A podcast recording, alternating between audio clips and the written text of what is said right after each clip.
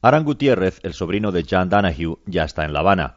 Ha viajado desde Montreal, Canadá, sorteando las restricciones aún vigentes para los del pasaporte azul. Vuelo de China, non-stop, tres horas y media, 400 dólares. Por pillar un pasaje barato, Aram ha perdido varios días de universidad en Syracuse y se ha ganado una bronca monumental de sus padres. José Julio y Ana no le han perdonado que haya decidido ausentarse del funeral de su tía Cathy.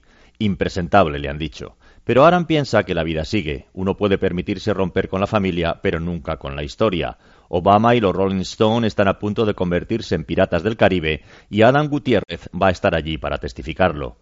Pasadas las primeras emociones, Adam no tarda mucho en entender lo que su amiga Marta López, que le hace de guía, intenta explicarle, que Cuba a simple vista sí, pero luego no.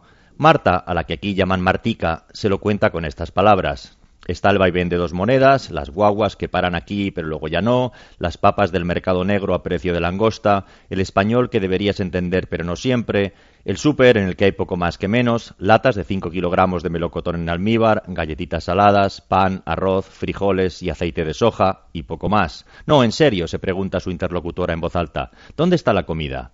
Si tienes hambre, más vale que te guste el puerco. Está disponible en muy diversas modalidades: bistec de cerdo, bistec empanado, sándwich de jamón, lechón con arroz, rollito de jamón picadillo. No hay té y el precio de la leche sigue muy de cerca al del ron, pero eso. Marta baja la voz, mira a ambos lados para cerciorarse de que no hay oídos apuntando hacia ellos y le susurra a su amigo. Pero eso, eso no se lo decimos a Teleñeco. Shh.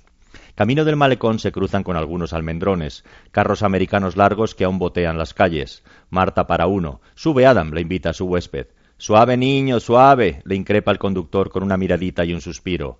Es que las puertas están que se caen y hay que cerrarlas con cuidado, le guiña un ojo su amiga. Ya sé que la novedad termina por desgastarse, pero no me negarás que diez pesos por viajar en el amplio asiento trasero de un Chevy de los cincuenta, con derecho a música y conversación, no supone toda una ganga. Desde el auto, a Adam Lavana se le antoja infinita. No hay dos casas iguales, le va poniendo voz en off su guía a las imágenes.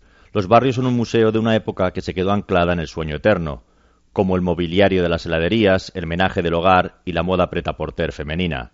Las calles una mezcla ecléctica entre Maputo y Bucarest, y si te pierdes por los patios encuentras mansiones de algún Gatsby abandonadas, terrazas deliciosas y pisos de cuéntame en versión tropical, intactos desde la Revolución, pero con humedades añadidas por cortesía del paso del tiempo. Al atardecer la oscuridad de un parque se llena de lucecitas. Son pantallas de tablets y smartphones. A través de las tarjetas de conexión al mundo, las Nauta intentan conectarse con los de enfrente, que es como se refieren aquí a Miami, explica Marta. Adam avanza unos metros y se sienta en un banco de mármol blanco a contemplar el revoloteo de luciérnagas.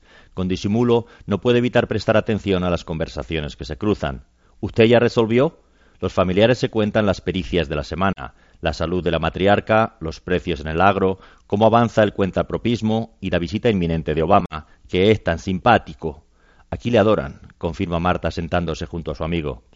¿Qué crees tú que piensa la gente? le pregunta Adam confuso, de todo esto. Bueno, responde Martica. Yo creo que los interrogantes son como los Reyes Magos, siempre vienen de a tres. Y aquí Melchor es ¿saldrá Fidel a recibir? Gaspar, ¿vendrán los yanquis a jugar un amistoso? Y sobre todo, sobre todo, Baltasar trae la pregunta del millón. ¿Cambiará de verdad algo esta visita? A escasos metros, en la cuneta, un grupo de hombres reparte un manojo de lomos y salchichas que han sacado del falso suelo de un coche de fabricación polaca, y apresuradamente se dispersan mientras el conductor arranca a toda mecha.